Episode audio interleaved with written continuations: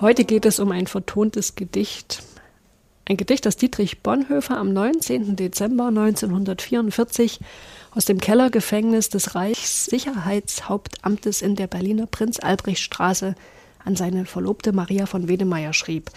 Auf einem Papierbogen, der zum Ende hin knapp wurde. Das weiß man, weil das Blatt nämlich erhalten ist. Herzlich willkommen zu dieser Folge des Wochenlieder-Podcasts. Martina Hagt, wir sind singbegeistert und liedverliebt und Katrin Mette, ich bin auch singbegeistert. Und immer wieder gemeinsam auf einer Entdeckungsreise durch die Liedergeschichte. So auch heute mit unserem sehr beliebten Lied von guten Mächten treu und still umgeben, im Gesangbuch die Nummer 65, Text Dietrich Bonhoeffer, Melodie Otto Abel. Und es ist das Wochenlied für den Altjahresabend. Silvester. Guten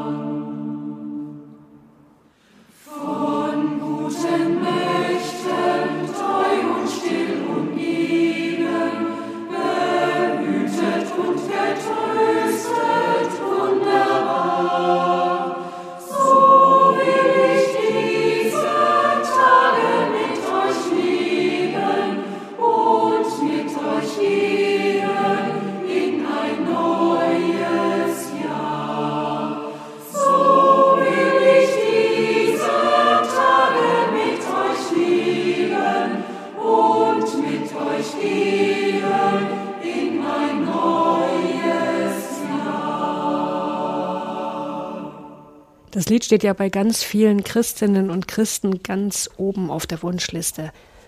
Warum ist das Lied so beliebt? Was denkst du, Martina? Da habe ich jetzt in den letzten Tagen wirklich mehrere Menschen befragt und ich habe folgende Theorie. Wir lieben das poetisch Ungefähre. Offene Bilder, in denen viele Gedanken und Stimmungen unterkommen und da bietet das Lied ganz viel Raum, also die Mächte, wunderbar, geborgen. Es gibt so viele Andockstationen für Menschen und übrigens auch für Menschen, wenn ich mal diese kleinen Zeilen rauslöse, die vielleicht Menschen, die gar nichts mit Gott zu tun haben, die aber das Gute im Menschen, an das Gute im Menschen glauben. Also Mhm. Ich glaube auch die guten Mächte, da können viele unterschreiben. Ne? So, das so unspezifisch, ja. vorstellen. Mhm. Und das Lied hat eine seelsorgerliche Komponente. Das, das, die entsteht zum einen damit, dass mit diesem Lied Leute, äh, Menschen vieles verbinden, persönliche Situationen. Das wissen wir ja auch. Das drüber liegt, wann habe ich das Lied wie mit wem gesungen. Es hat einen festen Ort bei uns, äh, immer so eine Jahresrückschau am Jahresende, aber auch im Lebenskreis wird zu, zu Hochzeiten der Refrain, bei Beerdigungen, also in Umbruchssituationen gesungen, äh, also biografische Ankerpunkte. Genau, bei den Menschen, die sie singen. Aber man denkt eben auch die biografische Verortung des Liedtextes mit. Das wissen wir ja, in welchem in welcher Situation das Lied entstanden ist, ne? Bonhoeffer im Gefängnis. Man weiß auch so ungefähr, wie es dann mit dem weiterging, was dem dann noch bevorstand. Das schwingt, glaube ich, auch immer beim Singen so mit. Und gerade bei diesem Liedtext, glaube ich, haben viele Menschen eine ungefähre Ahnung, wo das Lied hingehört, Ja. auch in welche Zeit. Das wissen wir bei vielen anderen Nee, Liedern das gar wissen nicht. wir ja selbst Vielleicht nicht. noch ein bisschen bei Paul Gerhardt, aber dann hört es auf. ja, da hast du recht. Und das Lied hat außerdem noch zwei bekannte Melodien. Also eigentlich hat es viel, viel mehr, aber zwei, die wir gut kennen. Und da kann sich jeder, jederzeit jeder raussuchen, was er gerade braucht. Eine eher emotional aufgeladene oder eine mehr sachlich nüchterne Melodie. Und das ist doch auch cool. Ich kann einen Text auf zwei verschiedene Weise in zwei verschiedenen Stimmungen singen. Wobei der Trend, finde ich, in der Gemeinde absolut zu dieser äh, etwas fröhlicheren Melodie geht. Anders bei den kirchenmusikalischen Profis, wenn ich mit denen über das Lied rede, sagen die oft, ja, die, die, die bessere, die richtige Melodie ist eigentlich die, die auch jetzt im Gesangbuch steht und die andere passt nicht so gut. Ich fände es spannend, wenn wir heute mal uns darüber ein bisschen austauschen, ob du das auch so siehst. Ja, und richtig und falsch sind eben keine Parameter für Qualität des gemeinsamen Singens oder einer Liedmelodie. Ich glaube aber, dass schon mal der Text so eine Qualität hat, und das, das ist, also wie soll ich das sagen? Ähm, Du kannst da vieles draufsetzen, das trägt der Text äh, ganz gut. Und wir haben eine Ahnung von Qualität. Ich behaupte jetzt mal einfach ganz frech, dass sich wirklich gute Sachen auch lang, langzeitmäßig durchsetzen. Aber vielleicht liege ich da auch falsch. Ja, lass uns mal gucken. Ich würde gerne mal mit dem Melodisten anfangen, der ersten Melodie, der von Otto Abel, die im Stammteil des Gesangbuchs steht. Und die zweite Melodie, Sigrid Fitz, die in vielen Anhängen, Regionalteilen, die, die besprechen wir mal später und dann gucken wir vielleicht erst zu Herrn Bonhoeffer. Also Otto Abel, 1905 geboren in Berlin, 77, 1977 in Tettnang in Baden-Württemberg verstorben. Der war von 1930 bis 1970 Kantor und Organist an der Immanuelkirche in Berlin im Prenzlauer Berg. Und er wurde 1959 Landeskirchenmusikdirektor für die Region Ost, also der Evangelischen Kirche von Berlin-Brandenburg und 56 Kirchenmusiklektor bei der Evangelischen Verlagsanstalt in Berlin. Von Otto Abel kenne ich viele Chorsätze in Chorausgaben äh, und eigentlich aber nur ein, ein weiteres Lied, das mit Otto Abel zu tun hat, im Gesangbuch jedenfalls, und zwar die Nummer 54, hört der Engel der Lieder. Hier hat er nämlich den französischen Originaltext übersetzt. Ich habe gelesen, dass Abel im Zweiten Weltkrieg in Frankreich im Kriegseinsatz war. Wahrscheinlich deshalb auch gut Französisch konnte. Also der hat den Text übersetzt, aber auch die Melodie geschrieben. Nee, die Melodie ist ein französisches Volkslied. Ach so, Mhm, okay. Ne? Er hat es so aufbereitet, in der Fassung, wie wir es jetzt im Gesangbuch haben. Abel hat auf Anregung von Theophil Rothenberg, auch ein bedeutender Kirchenmusiker seiner Zeit, 1959, also lediglich die bis dahin oft als Gebet verwendete siebte Strophe vertont Von unserem, von Bonhoeffer unserem Lied, Text. von Guten Mhm. Mächten.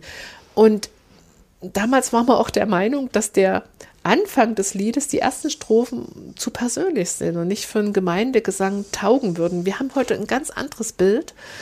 Ähm, es, es sei zu privat, zu situationsbezogen. Ich habe gerade ein Symposium erlebt, wo wir uns über das Thema, was ist ein gutes neues Lied verständigen, dann kamen ganz andere Stimmen so aus unserer Zeit. Also wir brauchen Lieder, die Geschichten erzählen, wir brauchen Lieder, die gefühlsbetont sind, die da Mut haben, das zuzulassen. Wir brauchen nicht nur Lieder, die theologische Wahrheiten verkünden, sondern die müssen mit mir zu tun haben, mit dem Ich. Wir ticken anders als die 50er Jahre. Ja, auf, aufgrund der wachsenden Popularität aber dieses, dieses Liedes, dieser siebten vertonten Strophe, ist es dann auch ins Gesangbuch aufgenommen worden, als ins jetzige EG. Es war ja im IKG mit diesem Refrain. Und zwar mit allen sechs Strophen einfach auf, die, auf diese Melodie gelegt. Und es gab übrigens vorher ja eine Wiederholung bei dem zweiten Teil, Gott ist mit uns am Abend und am Morgen. Die finde ich eigentlich auch gar nicht schlecht. Die entfiel natürlich mit der Fassung, so wie sie jetzt im Gesangbuch steht. Da ist keine Wiederholung mehr verzeichnet. Aber vielleicht zuerst mal zum, zum Text. Wir waren jetzt bei Otto Abel. Jetzt lass uns mal zum Texter gehen. Dietrich Bonhoeffer wurde 1906 in Breslau geboren. Er war ein Zwilling, kam kurz vor seiner Schwester Sabine auf die Welt.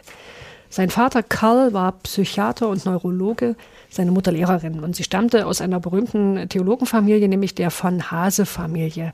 Ihr Großvater war Karl von Hase, ein Jenenser Dogmatiker und Kirchengeschichtler.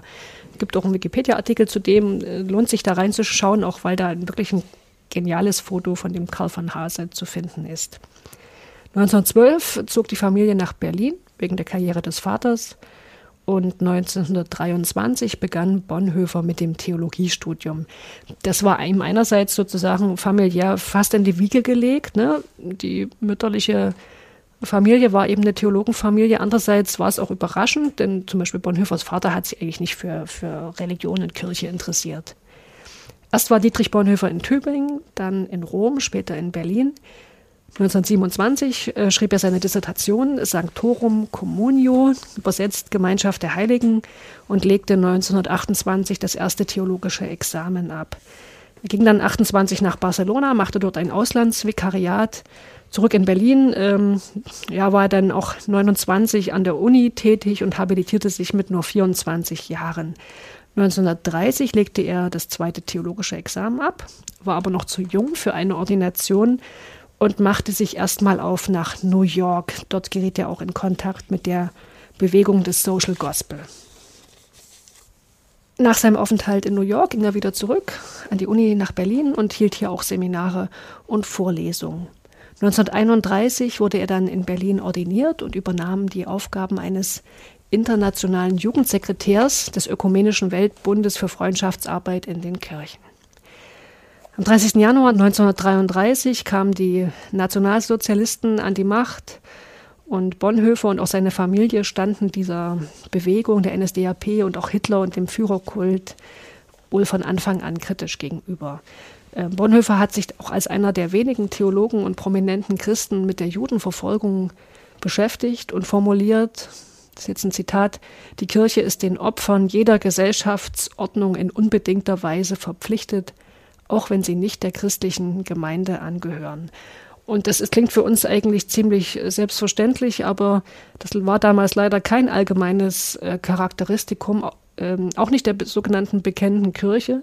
Da ging es ja vor allen Dingen darum, um, um ihre Autonomie, ja, selber, Selbsterhalt. Selbsterhalt. Mhm.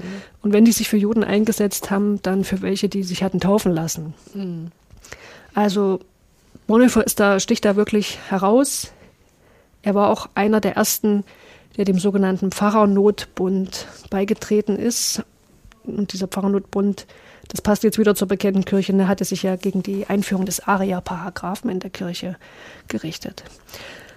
Ja, dann äh, war Bonhoeffer erstmal zwei Jahre in London äh, auf einer Auslandspfarrstelle von zwei deutschen Gemeinden. 1935 kehrte er zurück und übernahm das Predigerseminar der Bekannten Kirche, das sich erst in Zingsthof befand, später nach Finkenwalde umzog. Und das ist ja auch eine berühmte Phase in Bonhoeffers Biografie. Ne? Da hat er zum Beispiel den Eberhard Bethge kennengelernt und sein Buch äh, Nachfolge geschrieben. Das Predigerseminar wurde dann offiziell geschlossen vom NS-Staat aber heimlich weitergeführt.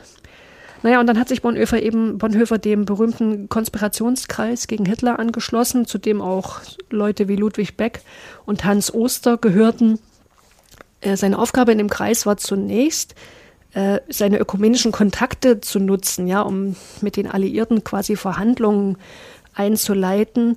Ähm, aber dabei blieb es nicht. Äh, das Ganze ging ja dann eher auch mit Beteiligungs Beteiligung Bonhoeffers daran, die ein Attentat oder Attentate auf Hitler Ja, aber das zu ist planen. ja 1943 dann missglückt. Hm.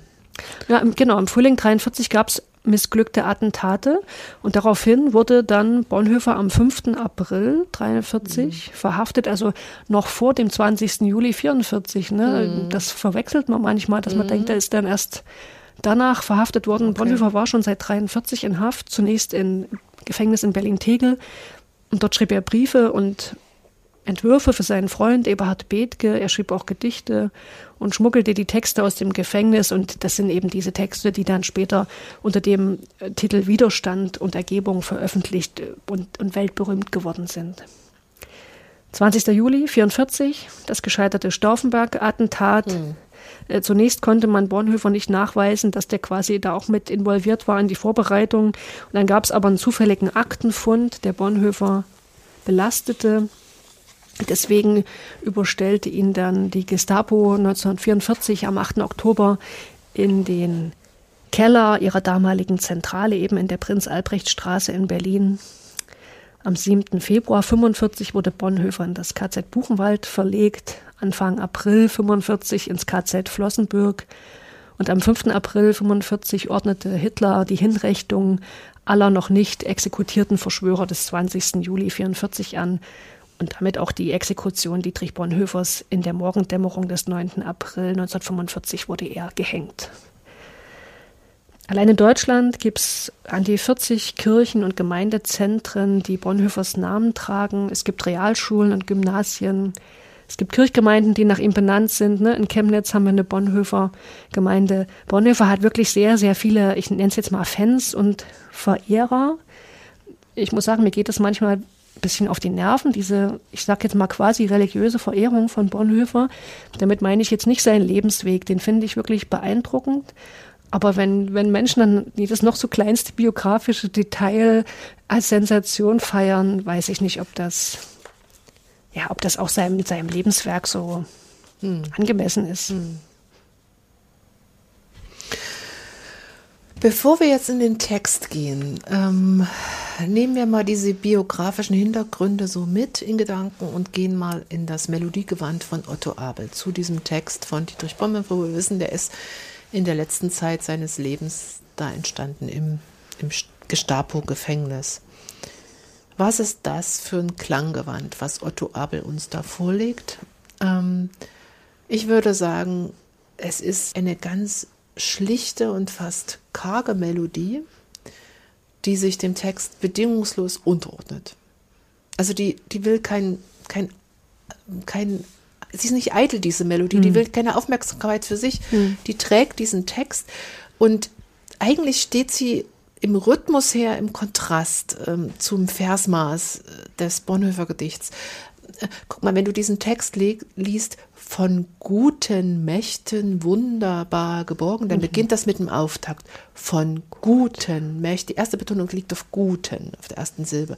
Unsere Melodie aber na, na, na, na, hat keinen Auftakt. Eigentlich würde man sagen, das passt doch gar nicht. Und es passt aber trotzdem.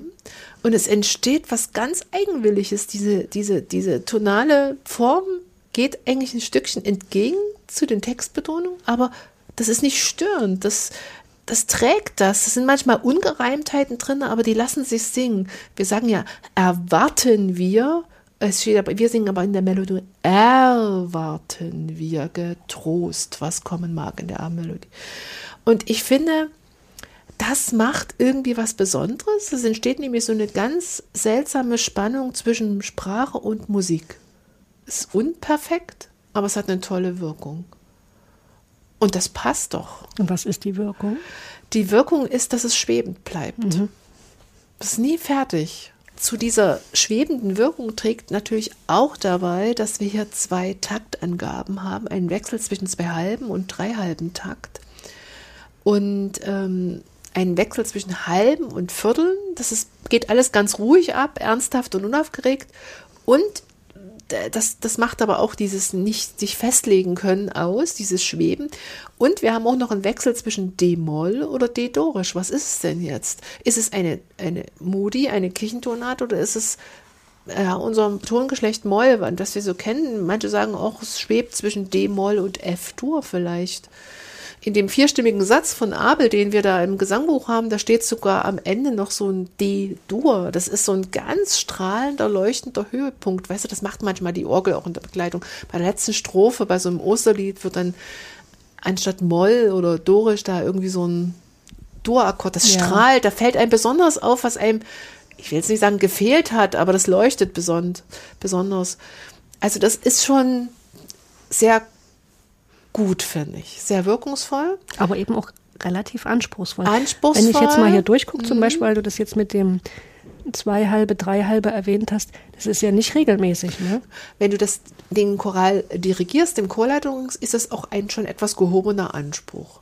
Aber ich glaube, für den Gottesdienstbesucher, der mitsingt, ist es auch nicht schwer, weil es ist ja immer, es hat ja immer diesen halben Grundschlag. Dumm, dumm, von guten Mächten. Also du kommst ja nie raus. Äh, wenn du es aufschreiben willst, musst du dir überlegen, wie du es notierst und da entstehen diese Schwierigkeiten. Mm, also ich würde sagen, es ist eine äh, ich, ich habe mich gefragt, warum haben sich die EG-Macher für diese Melodie entschieden?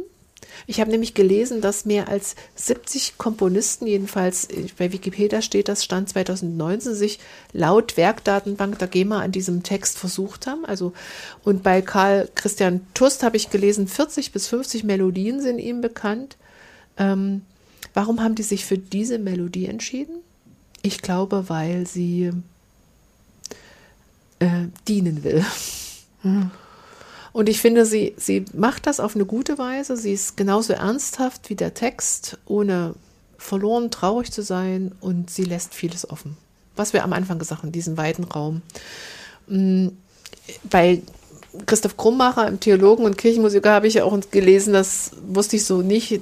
Er behauptet, dass diese Melodie von dem Abel in den östlichen Landeskirchen verbreiteter ist, also der mehr im Herzen der Leute, während im Westen die mehr die Melodie von Siegfried Fietz gesungen hat. Die wurde ja auch gleich in viele Regionalteile des EG aufgenommen und ist auch in vielen landeskirchlichen Ausgaben zu finden. Wir im Osten Aber, sind einfach ein bisschen ernster. Ja, lass uns, lass uns erstmal über den Text jetzt reden und dann, dann reden wir nochmal über die Melodie von Siegfried Fitz. Okay, ja.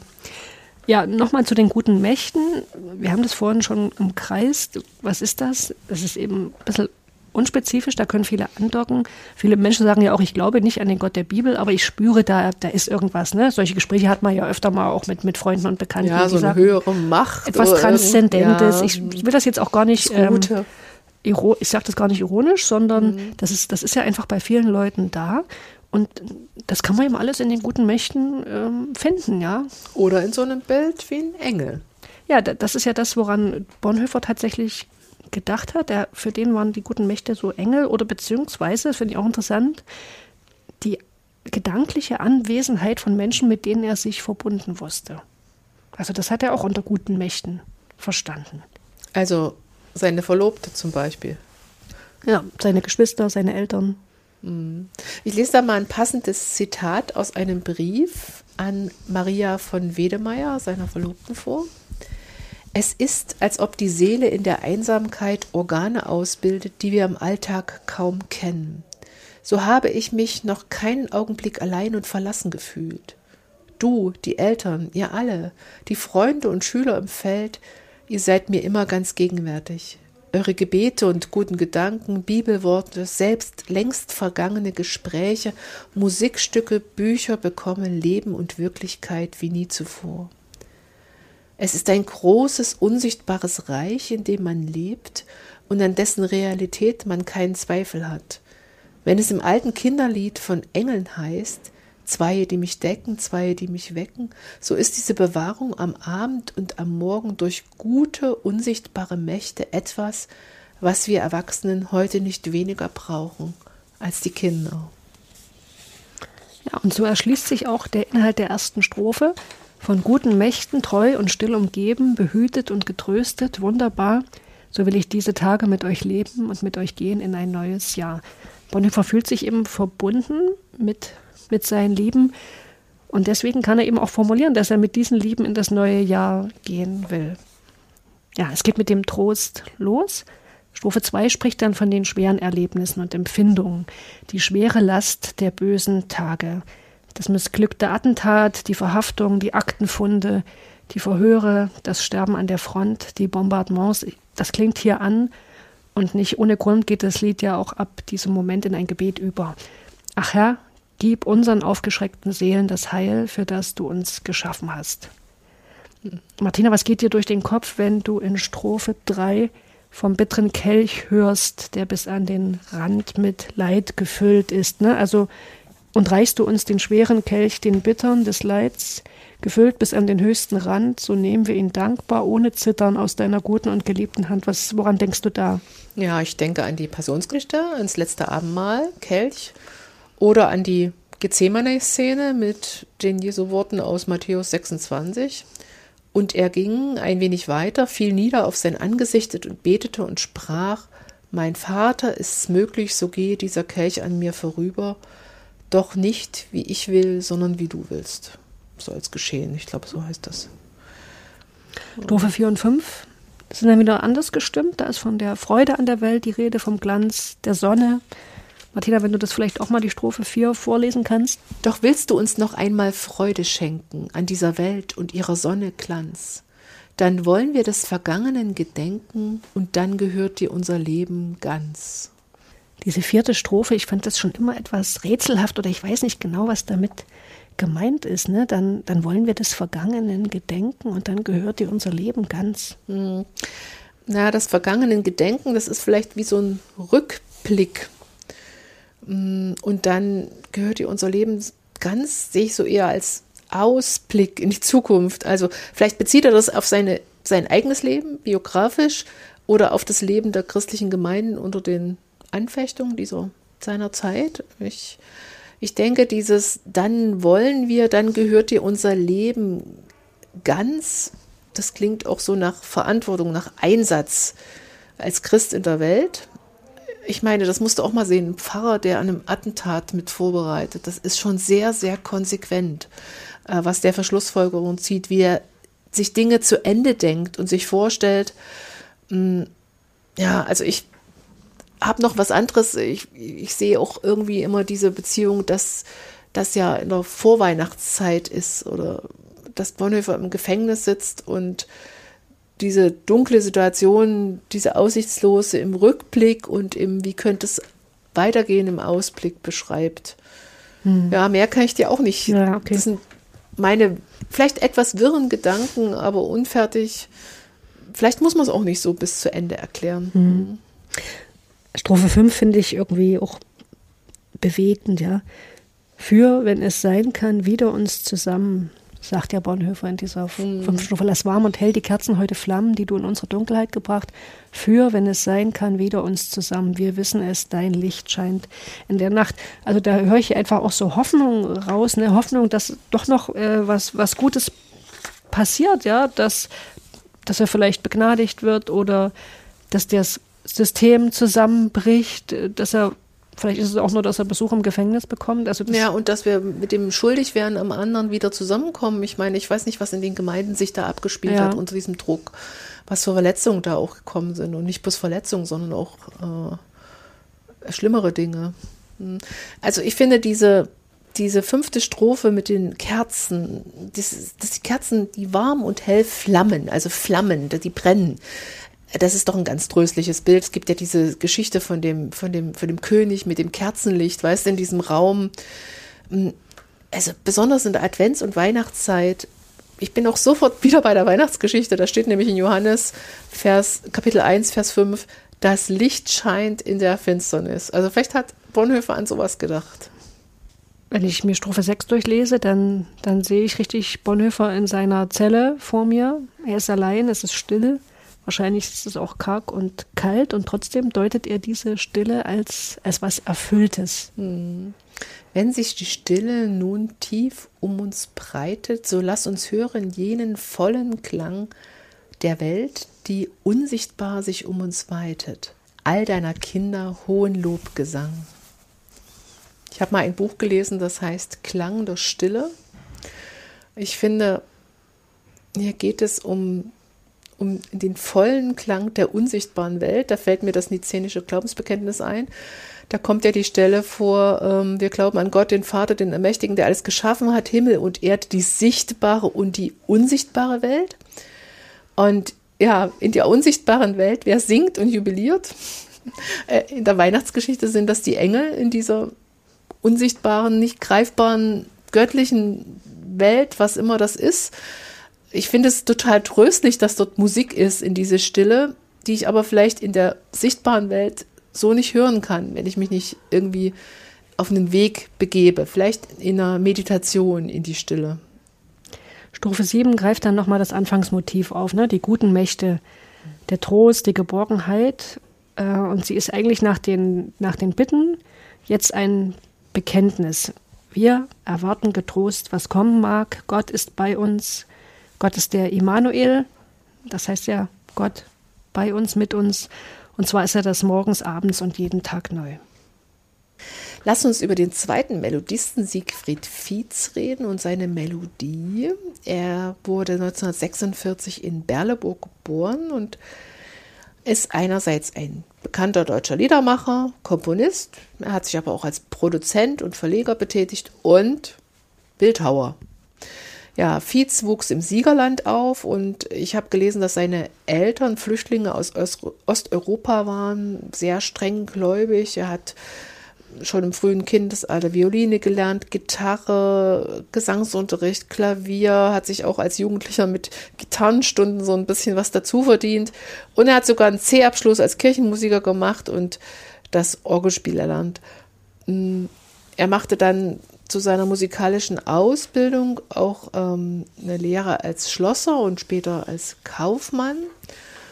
Und er hat relativ schnell sich auch in die Öffentlichkeit gewagt mit seinen musikalischen Ambitionen. Hat nämlich mit seinem Freund zusammen, Klaus Pantel, bei offenen Abend in Siegen Musik gemacht. Und die fanden sehr, sehr guten Anklang, die beiden, mit anderen Musikern. Und äh, Fietz hat Spaß gehabt, auch diese neuen deutschsprachigen Lieder, die Themen da in Worte zu setzen und hat, glaube ich, seine Generation begeistert. Ja, die, die Gruppe war ab 1965 in Deutschland unterwegs und haben sogar eine erste Single veröffentlicht, äh, damals beim Wetzlar Verlag, heute Gerd Medien. Ah, und von dem Verleger dort äh, wurde, von Hermann Schulte, wurde Fietz auch angesprochen, ob er sich als Musikproduzent im Verlag betätigen wollte. Und diese Position hat er angenommen, hat noch Komposition studiert und es war, glaube ich, eine sehr, sehr fruchtbare Zeit. Fietz ist nach Wetzlar gezogen und hat auch äh, mit anderen Künstlern Lieder produziert, zum Beispiel mit Manfred Siebold, Jürgen Wert, hat auch eigene Werke veröffentlicht, ein großes Oratorium. Ja, Fietz hat wirklich ein, die konfessionelle Liederszene, die deutschsprachige geprägt. Er ist bis heute noch aktiv und laut GEMA, habe ich gelesen, hat er inzwischen 4500 Lieder geschrieben. Ähm, also unheimlich produktiv. Und die Liedversion, die Melodieversion von Guten Mächten, die wir jetzt also hier vorliegen haben, die ist in zahlreichen Liederheften und in manchen Regionalteilen des EG zu finden. Sie wurde 1970 verfasst und hat sich bei Kirchentagen und auch im katholischen und freikirchlichen Raum sehr verbreitet und ja, ist auch in diesem Klanggewand teilweise in die Kernliederlisten der Landeskirche aufgenommen worden.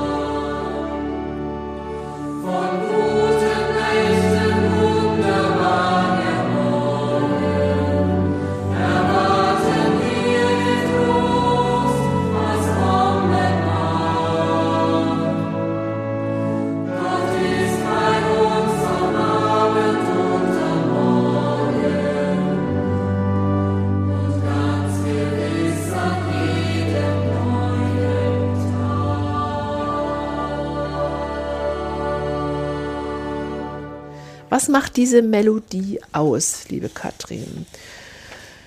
Also, die ist ganz anders als die Abel-Melodie. Die ist nämlich schon mal in, eindeutig in einer Dur-Tonalität komponiert und die ist in so einem Dreiertakt, in so einem Sechsachtel-Rhythmus. Die schwingt so schön. Ich würde sagen, das ist wie auf See bei leichtem Wellengang. Also man kommt da auch nicht raus. Das bleibt die ganze Zeit, diese, diese Wellenbewegung. Und das ist schön. Das ist nämlich beruhigend. Und das nimmt auch die Textbetonung auf. Wir haben vorhin über diesen kleinen Auftakt geredet am Anfang. Was besonders ist, was, was er gemacht hat, der Siegfried Fietz, er hat eben die erste Strophe zum Kehrvers gemacht. Und die wird immer wiederholt. Und ähm, damit ist die Struktur des, des Ablaufes des Textes eine ganz andere als dieses fortlaufende Gedicht von äh, Bonhoeffer. Bonhoeffer hat übrigens diese Strophen ja durchnummeriert gehabt. Also dem war das schon wichtig, dass sie genau in dieser Abfolge kommen.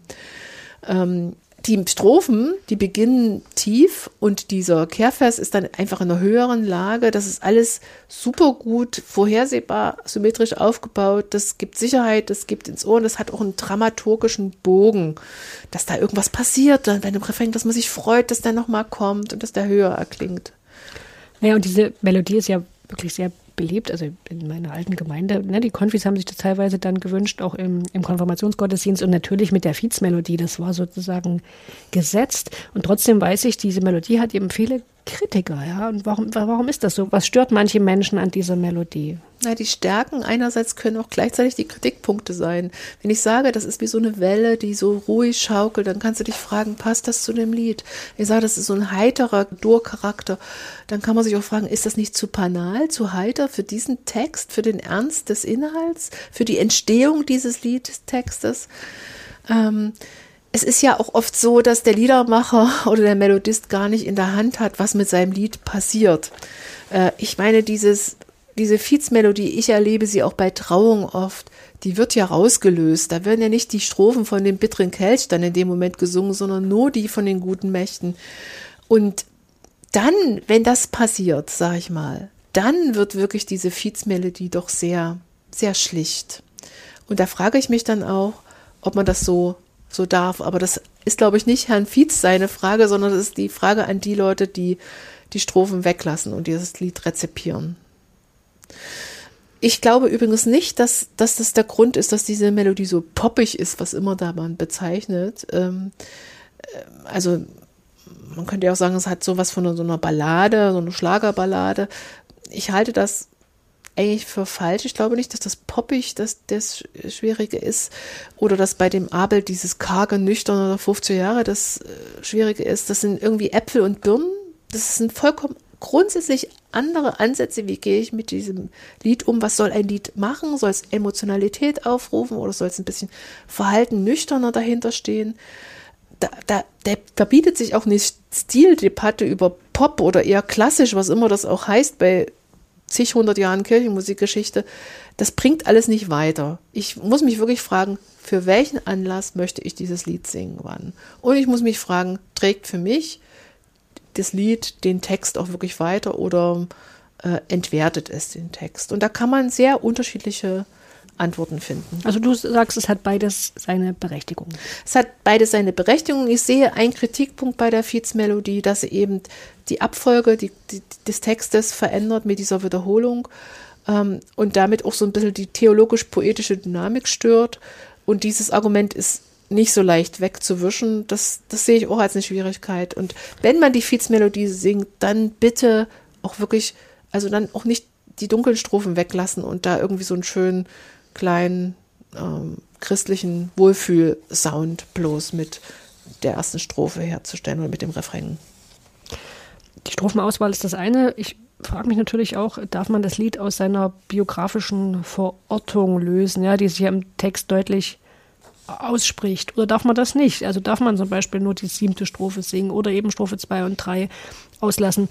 Und dabei ist mir schon wichtig, Bonhoeffer hat das ja nicht als Kirchenlied gemeint. Ne? Also der hat das ja nicht so geschrieben in der Absicht, dass das mal Millionen Christen singen werden. Und mhm. nun ist es aber ein Kirchenlied und damit ist es auch irgendwie, das ist bei jedem Kunstwerk, finde ich, so, in die Autonomie entlassen. Mhm. Und ich finde es auch schwierig, wenn man jedes Mal beim Singen erst den historischen Kontext benennen müsste, in dem das entstanden ist. Das schleift sich ja auch irgendwann ab. Ne? Ich will da nicht zum 20. Mal die Biografie Bonhoeffers im Silvestergottesdienst hören. Also ich will damit sagen, wir müssen das Lied auch singen dürfen, ohne jedes Mal das Schicksal Bonhoeffers zu erzählen. Mhm.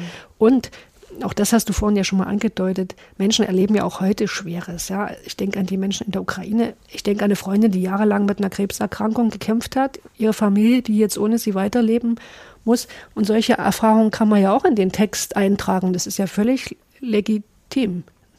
Mhm. Also ich würde schon sagen, dass man den Gehalt des Liedes banalisiert, wenn man die Strophe 2 bis 3 einfach ausspart. Deswegen, ich finde, man darf Strophen auswählen, aber es wäre gut, entweder Strophe 2 oder 3 zu singen. Und genauso kann man sich meines Erachtens zwischen Strophe 4 und 5 entscheiden. Vielleicht noch mal ein kurzer Blick zum Schluss, warum das Lied eigentlich so gut zum Altjahresabend passt. Also einfach, jetzt mal so ganz banal, es ist auch im Dezember entstanden. Ne? Es ist also auch sozusagen in der Zeit von der Entstehung her verortet. Es ist vom neuen Jahr die Rede das Gedenken, die Gedanken an das Vergangene ist ja, was wir so ein bisschen irritierend auch fanden in Strophe 4, wird hier explizit benannt. Das passt natürlich auch zu Silvester. Wir haben das Motiv der Kerzen und das Immanuel-Motiv. Das sind einfach klassische Weihnachts-Topoi. Und die Stille wird angesprochen. Da denkt man natürlich auch an Silvester, also mhm. jedenfalls vor 24 Uhr. Jetzt wünschen wir euch ein gesegnetes neues Jahr. Bleibt uns treu, empfehlt uns weiter, folgt uns auf Instagram und singt, singt, singt. Von guten Nächten treu und still umgeben, behütet und getröstet wunderbar. So will ich diese Tage mit euch leben und mit euch gehen in ein neues Jahr. schweren